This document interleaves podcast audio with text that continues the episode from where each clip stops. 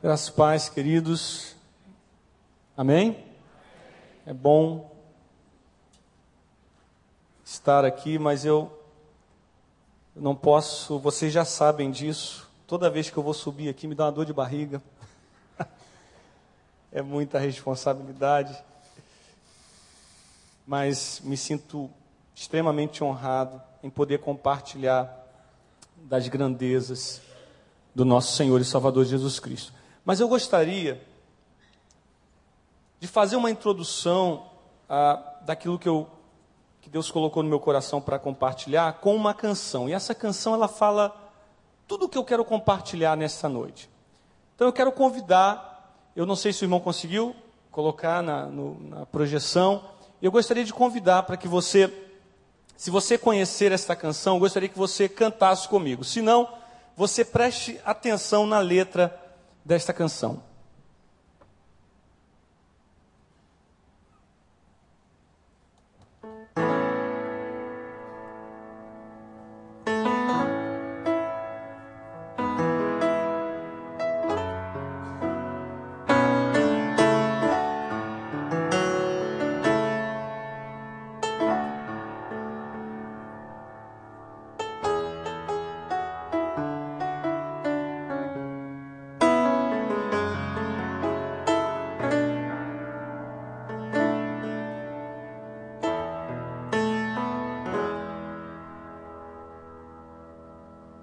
Eu sinto verdadeiro espanto em meu coração em constatar que o Evangelho já mudou. Quem ontem era servo, agora acha-se Senhor e diz a Deus como tem que ser o verdadeiro Evangelho exalta Deus.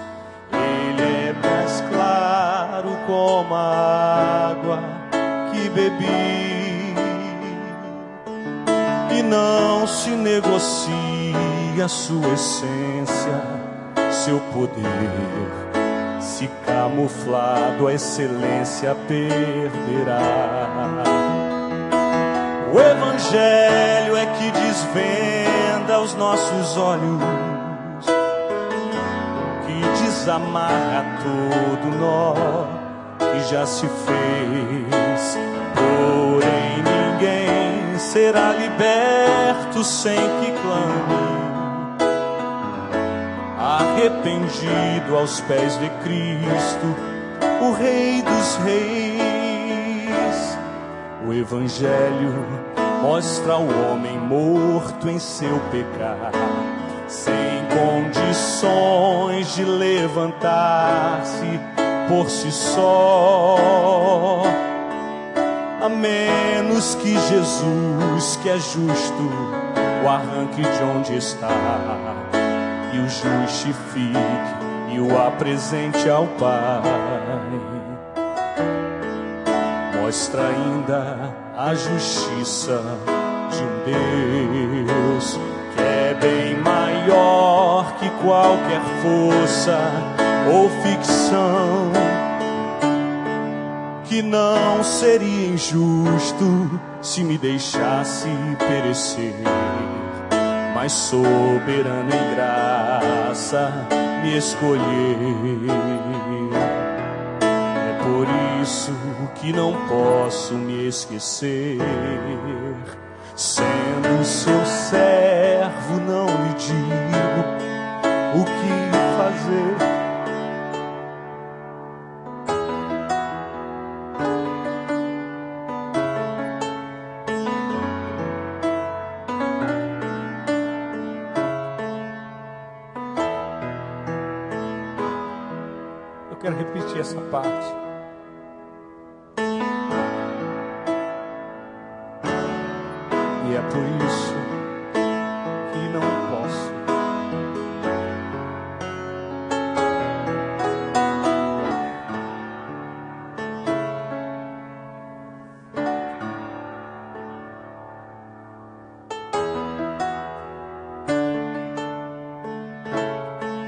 Acontecer o que sua vontade mostrar. O Evangelho é que desvém.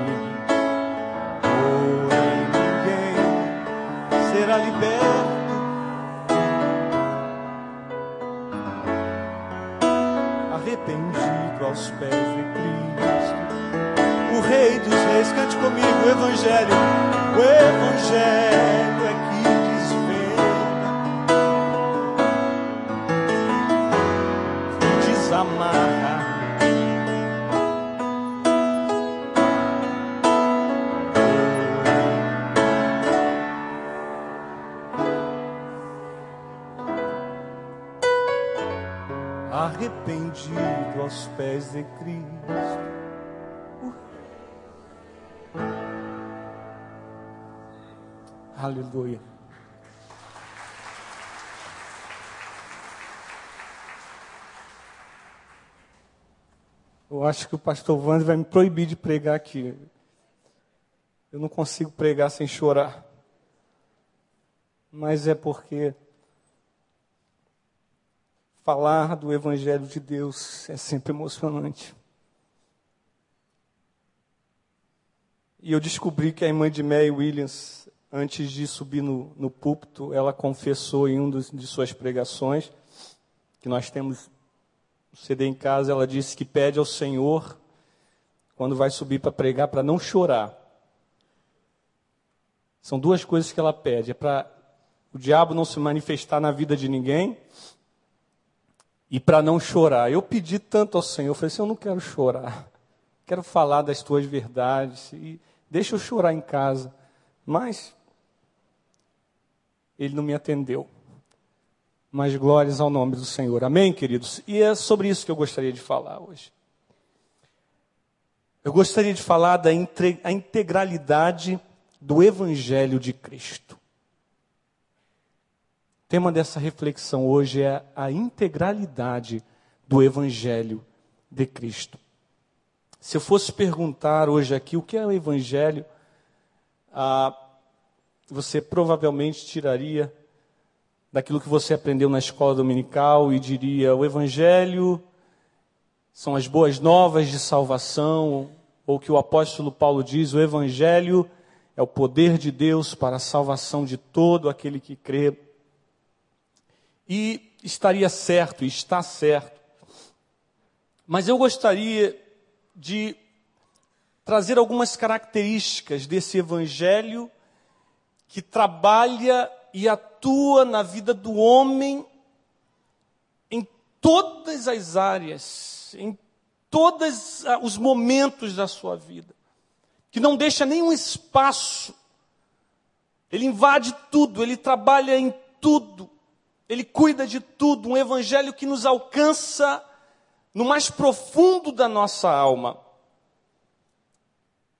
É interessante que pastor Ivênio, na última mensagem que ele pregou aqui, ele falou um negócio fantástico. Ele disse o seguinte: o que tem se falado aí fora, na televisão, dizendo que é evangelho de Cristo, ele disse, não, basta, não passa de um pouquinho do evangelho.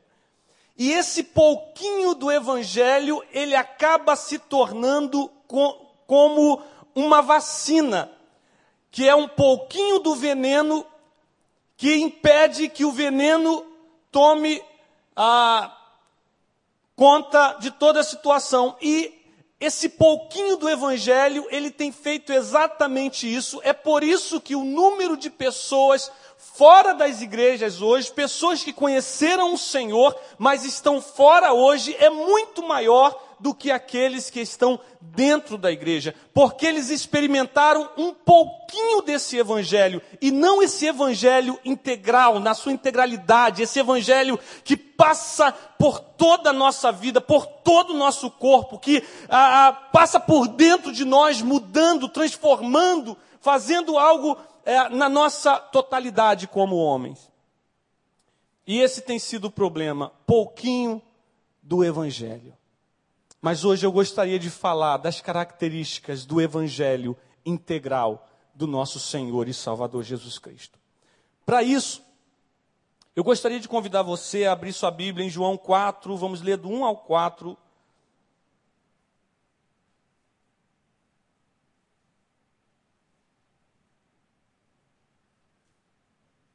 Eu quero usar esse texto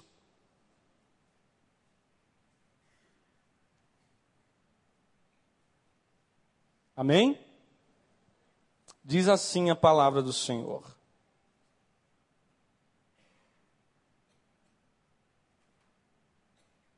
Quando, pois, o Senhor veio a saber que os fariseus tinham ouvido dizer que ele Jesus, ele, Jesus, fazia e batizava muitos discípulos, que João, se bem que Jesus mesmo não batizava, e sim os seus discípulos, deixou a Judéia retirando-se outra vez para a Galiléia, e era-lhe necessário atravessar a província de Samaria.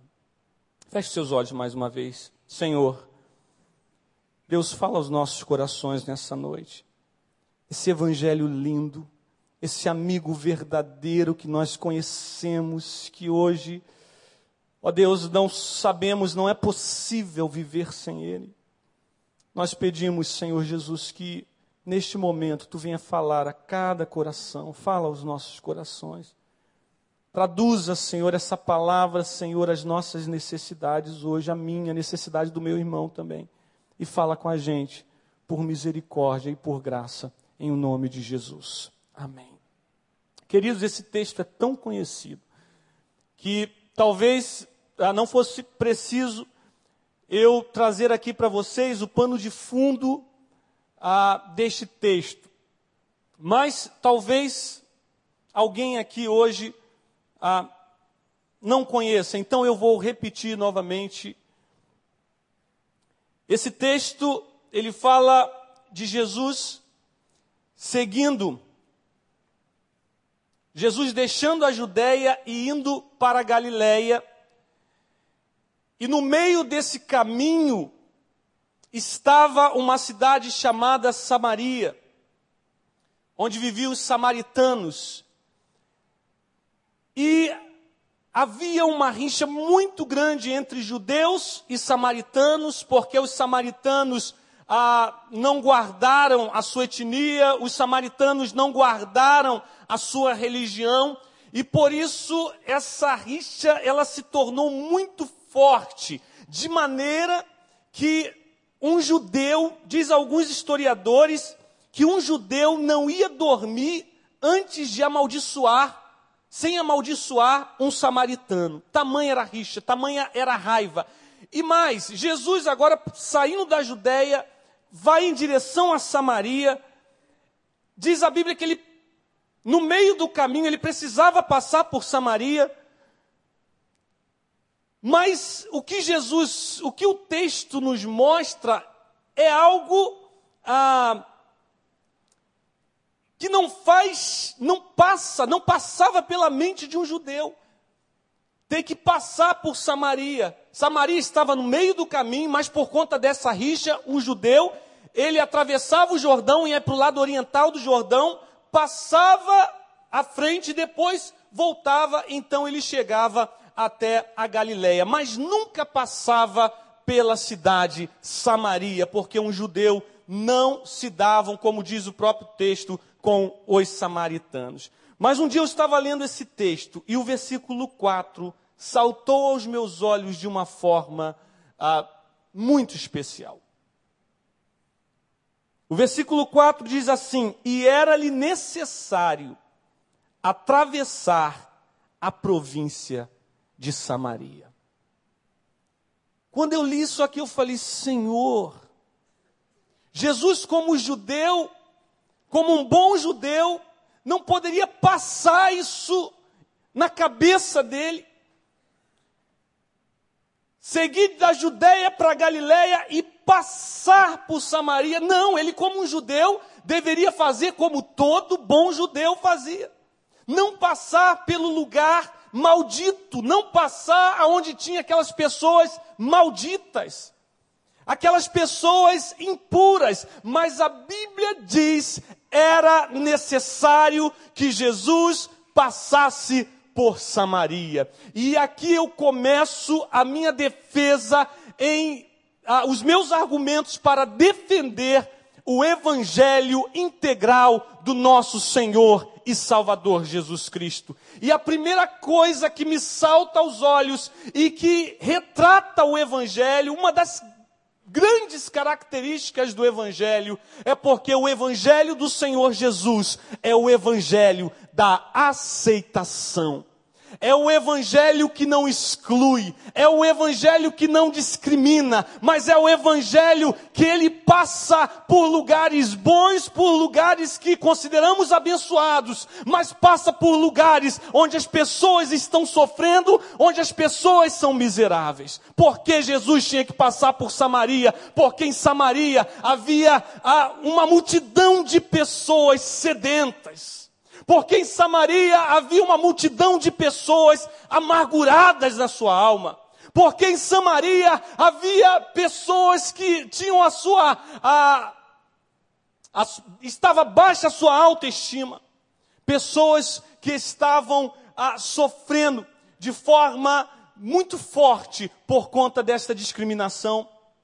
Pessoas que estavam chorando, porque em Samaria havia famílias sendo destruídas, famílias que não sabiam aonde buscar, aonde encontrar a verdadeira religião, aonde encontrar o verdadeiro Deus, porque em Samaria havia uma mulher que já estava cansada, Jesus precisava passar em Samaria, e que coisa linda, gente, porque esse evangelho, o evangelho do Senhor Jesus, é o evangelho da aceitação, é o evangelho que nos aceitou quando nós nós ainda éramos pecadores.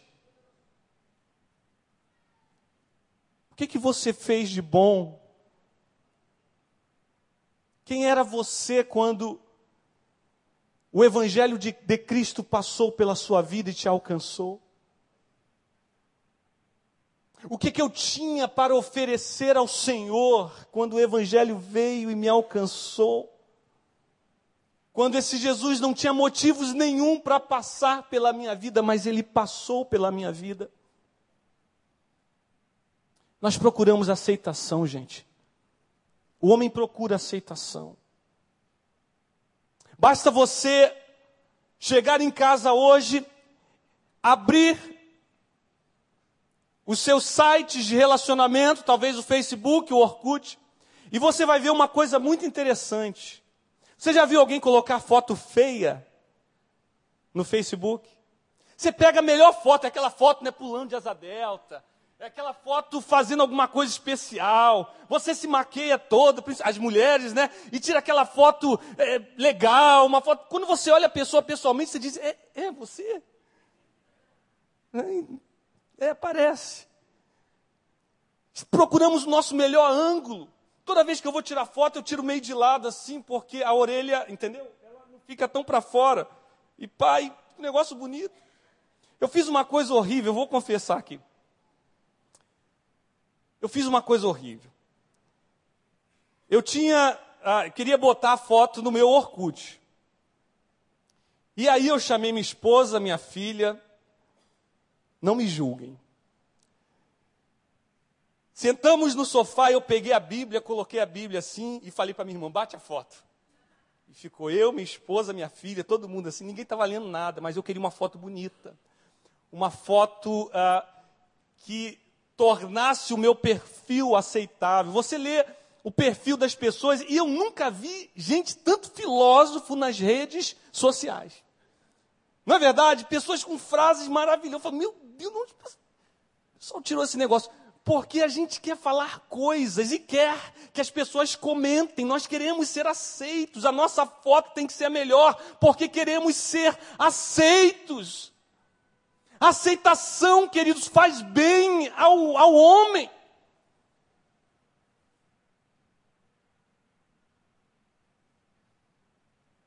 Talvez você argumente hoje aqui, estamos numa região de classe média alta. Talvez você diga, Pastor, você está falando uma bobagem. Eu sou muito bem aceito aonde quer que eu vá.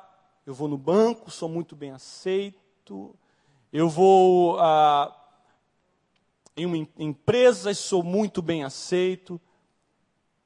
Ok, é o seu argumento, mas eu gostaria de convidar você a deixar o seu cartão de crédito em casa.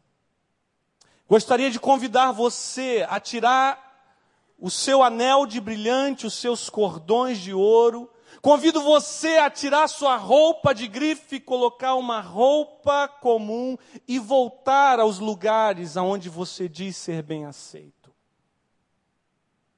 Entre na CIA assim. Não precisa uma loja de grife.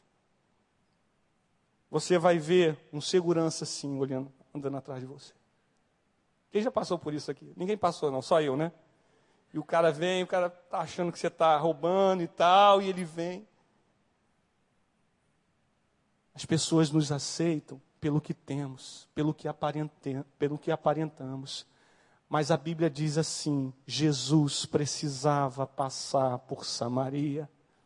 Samaria era rejeitada, mas Jesus precisava passar e cuidar daquele povo ferido, machucado, amargurado. Não havia nada lá de interessante, mas Jesus passou pela Samaria. Só que eu quero pensar de outra forma nesta Samaria que Jesus precisa passar. Assim como tratamos o outro, nós tratamos com Deus também.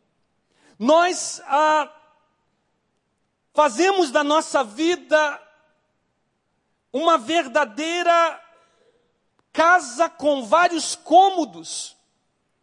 Cômodos esses em que alguns são santos, alguns são bons, alguns desses cômodos eu mostro para Deus, mas outros cômodos desta casa eu tranco, eu fecho e ninguém pode entrar e muito menos Jesus. Mas eu digo nesta noite para você: nada do que você tenha feito de tão terrível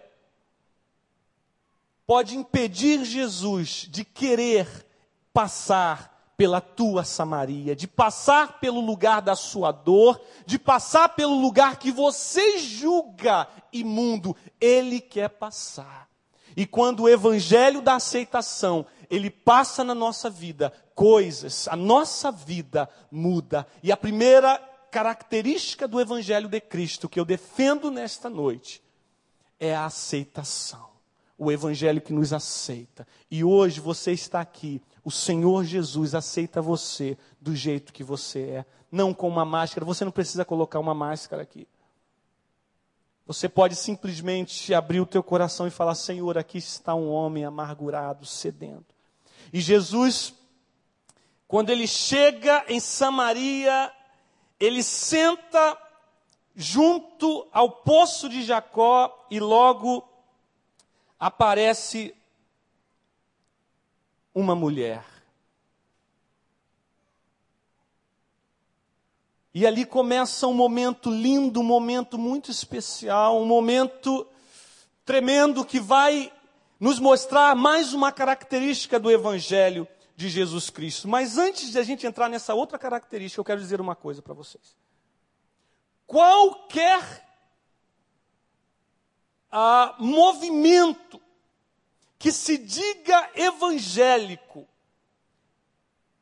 mas que prefere algumas pessoas pela sua posição social ou pela pelo dinheiro, pela oferta que essa pessoa coloca no altar, ou pelo dízimo que ela entrega, queridos, este evangelho não é o evangelho do Senhor Jesus Cristo.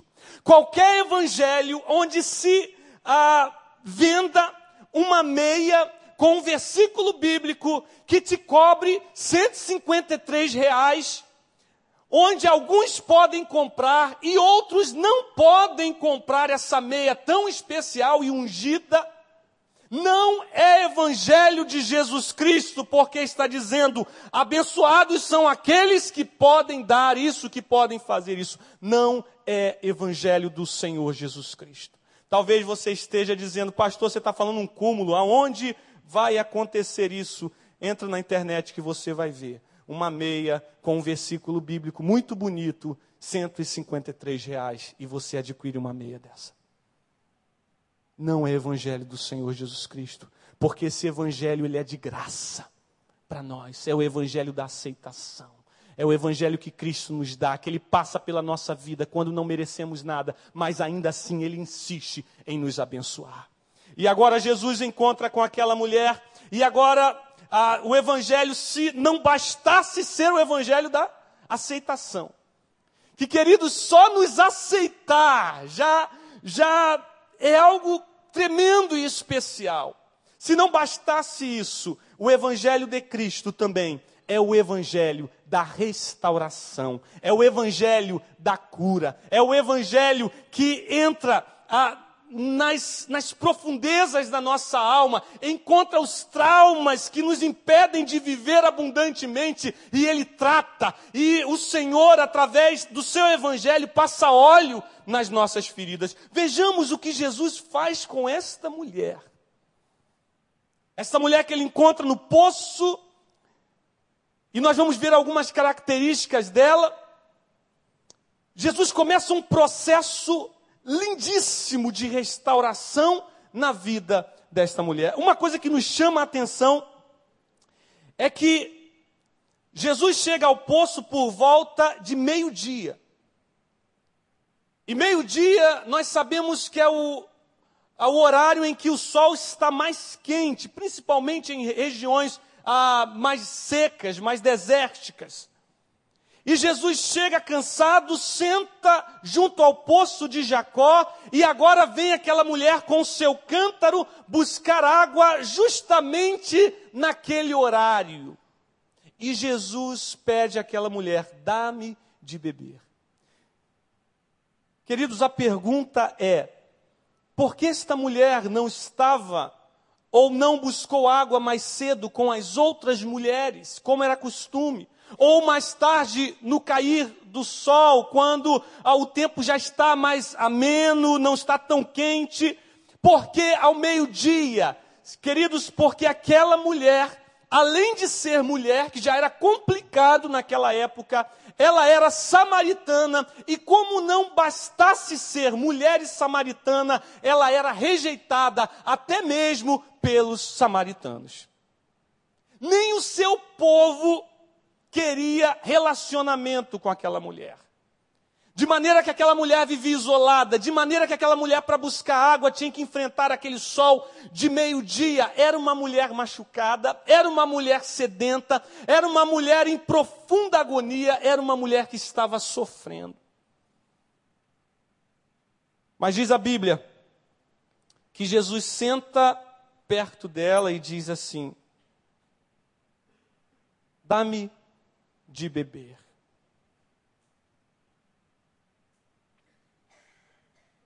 O Evangelho de Cristo é o Evangelho restaurador, de restauração. Versículo 7, você que está com a sua Bíblia aberta, se você não está, deixe sua Bíblia aberta. Essa mulher diz assim: a palavra de Deus diz assim: Nisto veio uma mulher samaritana tirar água, disse-lhe Jesus: Dá-me de beber, pois seus discípulos tinham ido à cidade para comprar alimentos.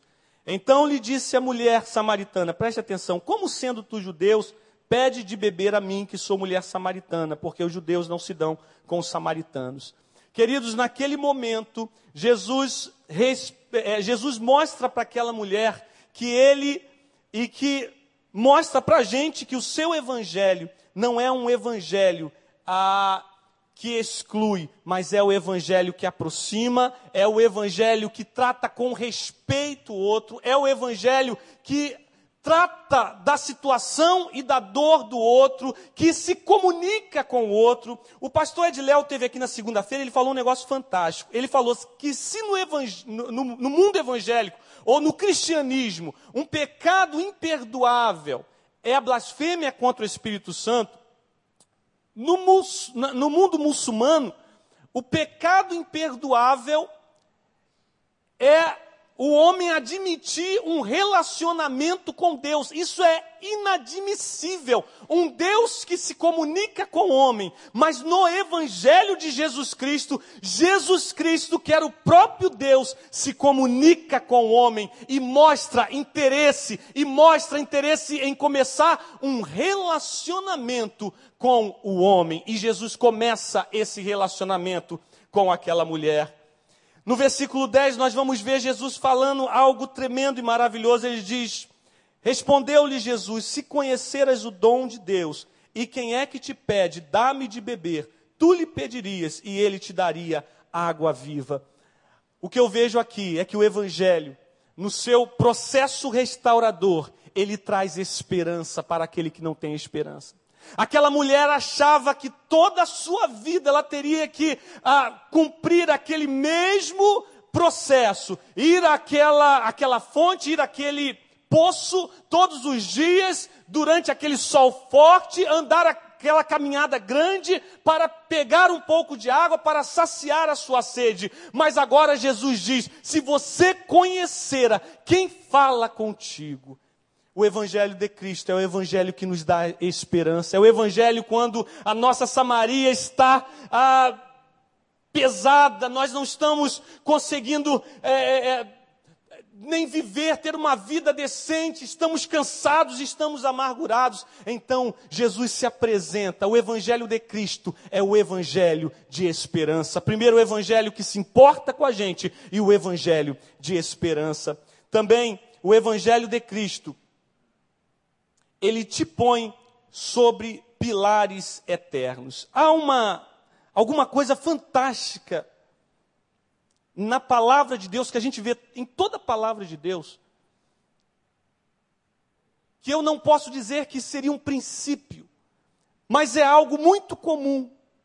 Todas as vezes que Jesus pediu alguma coisa a homens ou a mulheres na Bíblia, aquilo que ele pediu era exatamente onde ele queria abençoar aquela pessoa. E quando eu digo o Evangelho coloca as pessoas ou o homem sobre pilares eternos, eu vejo que quando Jesus nos pede algo, é porque ele quer isso em que nós nos apoiamos, ele quer esta coisa em quem nós confiamos a nossa felicidade, ele quer trocar com a gente e colocar e dar para a gente. Ele recebe isso e dá para a gente pilares eternos, coisas que realmente são eternas e não passageiras. Não foi assim com Abraão? Abraão começa por ser um pai de uma certa, já de uma certa idade, ele começa a colocar no filho a esperança de toda promessa que Deus fez. E Deus pede a Abraão, pede a Abraão, pede o seu filho a Abraão.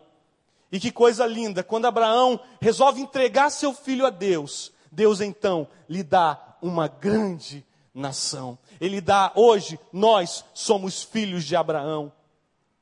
Não foi assim com a viúva de Serepta, quando o profeta de Deus chega e diz assim: Olha, ah, o que, que você tem em casa? Ela leu, diz: Eu tenho um pouquinho de azeite e tenho também um pouquinho de farinha.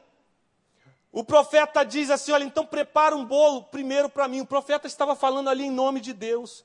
E quando aquela mulher, o restinho que ela tinha, a, a, a última a, fonte de suprimento para a vida dela, o profeta pede justamente aquilo. E quando ela oferece ao profeta, serve ao profeta, sendo assim oferecendo a Deus, diz a Bíblia que o azeite da botija não faltou mais. Deus troca o que é passageiro, o que não pode nos dar felicidade real e nos dá o que é eterno. Foi a mesma coisa que ele fez com essa mulher. Nós vamos ver que a conversa de Cristo, ela não está no plano físico, ela ultrapassa o plano, o plano físico. E quando ele diz assim, a mulher, dá-me desta água. Sabe o que Jesus estava dizendo para aquela mulher? Dá-me da água que te faz, que refresca a tua alma. Dá para mim aquilo que você tem colocado a sua, a, a sua confiança, aquilo que você tem colocado a sua alegria. Porque Jesus queria trocar com aquela mulher. E logo à frente ele diz, no versículo no versículo 11 ainda ela diz: Respondeu Li ela, Senhor, tu não tens como tirar, o poço é fundo, onde, pois, tem água viva? Aquela mulher sabia que para saciar a sede dela, era muito complicado. Jesus não tinha nada ali nas mãos para tirar, mas Jesus estava falando de uma água viva, de uma, de uma água que não é tirada desse mundo, mas uma água que o próprio Espírito Santo coloca dentro de nós e ela jorra como uma fonte de uma fonte de águas vivas dentro do nosso ser.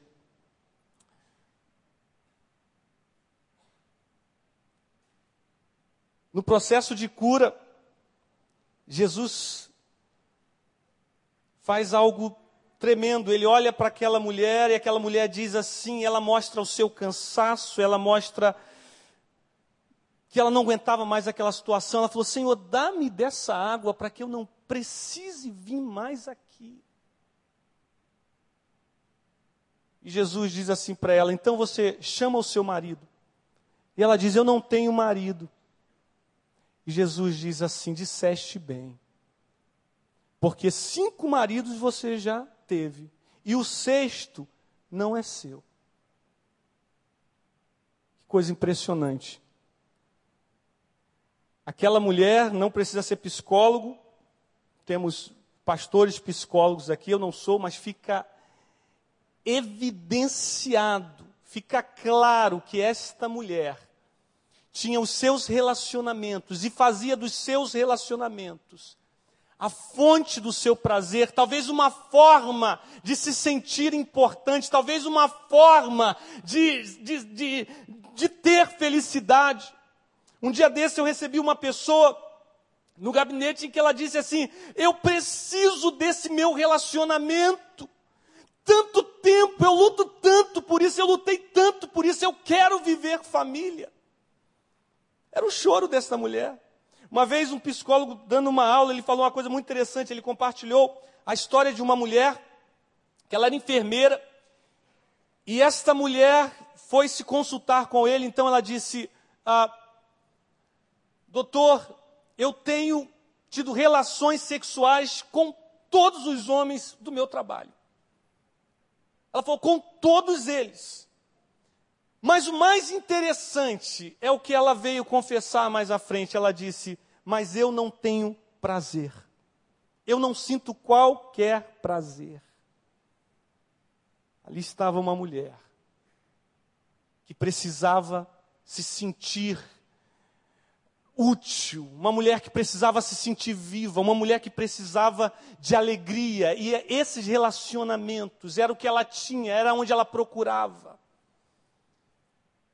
Mas aquela mulher, ela, se, ela teve cinco maridos. Estava com o sexto homem que não era seu marido. Mas agora diante dela está o sétimo homem. Diante dela está o homem perfeito, está o homem Deus. E toda a experiência dela de, na busca de prazer, ser usada porque quando ela ia para aqueles relacionamentos buscando ser feliz, aqueles homens usavam dela, aqueles homens, aqueles homens humilhavam aquela mulher, aqueles homens se aproveitavam dela, e na busca do prazer ela tinha que abrir mão de todos os seus valores. Mas agora, diante dela está o sétimo homem que não quer tirar dela, mas quer dar a ela água viva que jorra para a vida eterna. Este é o sétimo homem, esse é o evangelho restaurador de Jesus Cristo. Mas que coisa impressionante, quando esta mulher, e eu fico impressionado neste momento, no versículo a 16, quando Jesus desnuda aquela mulher, quando o Éden se repete, quando aquela mulher se sente nua diante da revelação que Cristo tem, e o Evangelho faz isso. É por isso que muita gente, quando chega aqui, chega lá no final do culto, pastor, quem é que foi que contou para o senhor a minha situação? Não é assim, pastor Wander? Muita gente. E várias pessoas que eu atendo dizem a mesma coisa. Pastor, quando eu cheguei aqui, parecia que alguém tinha contado toda a situação para o pastor. E ele falou exatamente o que eu estava vivendo. E às vezes fica com raiva do, do parente que trouxe, porque acha que ele contou, compartilhou a vida dele. Mas não é, é porque o Evangelho de Cristo, o Evangelho restaurador, ele desnuda a nossa vida. É por isso que não adianta a gente se esconder. É, o Evangelho nos mostra, Jesus nos vê, e ele vê o mais profundo do nosso coração. Jesus viu desde o primeiro relacionamento dessa mulher.